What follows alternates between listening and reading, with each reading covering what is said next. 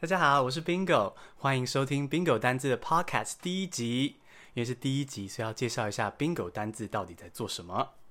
Bingo 单字是希望可以结合英文学习还有议题、新闻议题的一个频道。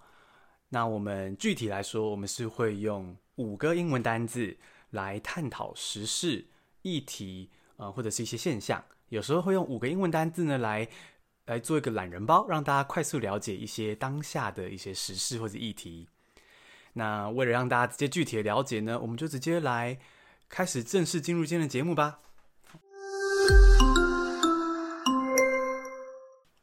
我们今天呢，就是要看用五个单字来调试各种大选后的心情啊。这个这则 podcast 呢，是奠基于我们的 Instagram 上面的贴文。我们今天啊，今天是一月十二号，发了一个贴文，就是五个单字调试各种选后心情。如果你想要到我们的 Instagram 看看精美的图卡的话呢，就可以搜寻 Bingo Bilingual 底线 BB。Bingo 就是 Bingo 游戏的那个 Bingo，Bilingual 就是双语的那个 Bilingual。Bingo Bilingual 底线 BB。好，那这五个单字。调试各种选后心情是怎么回事呢？因为在这个总统啊、立委哦这些大选之后，人心非常的浮动，然后甚至有人说，这次的总统大选是不是造成了一些，因为像世代分裂啊一样的很严重的这个状况？所以我相信，呃，不管是胜选啊、败选的人，甚至是也许一些嗯、呃、觉得政治无关紧要的人，可能都多少受到了一点心情的影响。但是大选过后，日子还是要过啊，我们还是要继续让台湾变得更好嘛。所以，怎么调试心情，就是今天的主轴。首先，第一个单字呢，就是我们要 deification，去神格化。先从这个字的字根来说起，deification 就是神格化，就是把一个人呃过于的美化，然后觉得他好像可以拯救这个世界，拯救我这样子。那我们不要这样，我们要 deification，去神格化。好，这个单字呢是要给胜选的人。那以这次大选来说，就是要给蔡英文的支持者。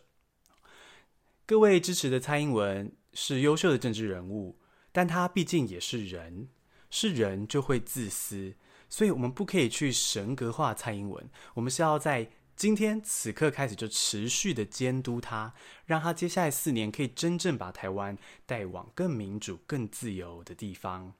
所以啊、我们这边就在贴文里面就写了这个例句。In Taiwan, we supervise politicians, not praying to them. 好，在台湾，我们是去监督政治人物，我们应该要监督政治人物，而不是把政治人物当神，然后就啊祈求你把台湾救起来，不是用这样的方式。第二个单字是 perseverance，不屈不挠。那这个字当然是给选书的人。那在以这次大选来说，就是给韩国瑜啊、宋楚瑜，还有也许呃许多的立委。落败的候选人的支持者，那给这些选书的人呢，我会觉得要用这个 perseverance 这个字呢，提醒大家要继续的坚持的监督胜选者。胜选的人他权力在握，是需要大家的理性监督哦。我说的是理性监督，而不是那种谩骂，谩骂没有意义。理性的监督，看看他的施政是否有关注，有去嗯照顾你在乎的议题。比如说，如果你很在乎性别平等，你很在乎动保的话，就用这些议题作为一个滤镜或是切入点，去监督现在呃的执政者哦在位者。所以，both voters and candidates need perseverance to keep on fighting。不管是呃投票者啊，或是候选人，我们都需要有不屈不挠的精神，继续的为民主而战。再来第三个单字呢？嗯，我就稍微凶狠一点了，是 take something lying down，往腹里吞。这个字呢是要给给那些觉得政治跟自己无关的人，觉得只要顾好自己就好的人。在现在这个社会哦，没有什么顾好自己就好这么神奇的事情哦。政治就是会影响到你的小小生活，你不可能。比如说，台湾是什么样的？是民主的制度，还是是比较独裁专制的制度？怎么可能不会影响到你的生活呢？你的言论自由啊，还有你的工作环境等等，都会被影响到。所以，如果你到现在还是觉得政治跟自己无关的话，就是你就是 no take something lying down。如果你遇到什么不开心的事，社会待你不公的话，你就吞下去吧，因为你自己不肯去关心政治嘛，那政治就会来搞你。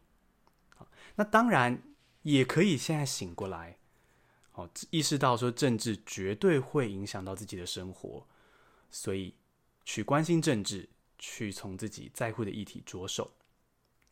If you don't care about politics, politics won't care for you either. 下一个单字是 equal responsibility，同等责任。这个单字呢是要送给那些没去投票或是投废票的人。各位，你们也要承担同等的责任，因为虽然说废票也许是表达意见的一种方法，但是废票几乎没有任何实质意义。那我的意思是说，没有任何的政策、舆论或者选举单位会去参考废票的数字来做决定。我知道有人会觉得说，我投废票是在说啊，这次的候选人我都不喜欢，这确实是一种表达意见的方法。但如果你是真的有理想的，在用废票表达意见的话，那我会鼓励你，同时也要积极理性的针砭时政，参与政治。这样子的话，表示你确实是关心政治的，只是现在政治人物让你不满。那如果你只是投废票，然后是玩玩的心态，说啊都一样烂，蓝绿一样烂呐，这一种废票的话，我只能说，就是这是真的没有任何实质意义的。ok you're also responsible for the results, even if your vote didn't count.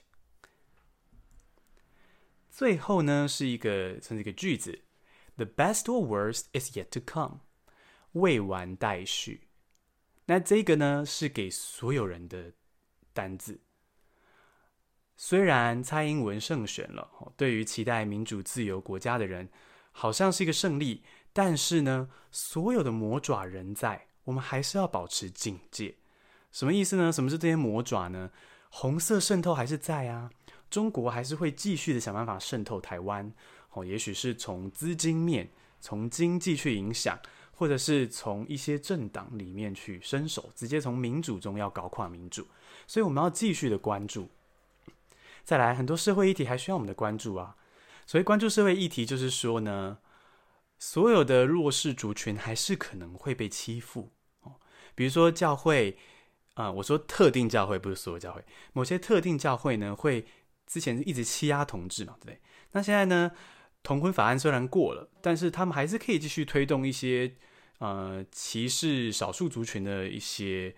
法案啊，比如说反堕胎啊，这个社会中永远会有相对弱势存在。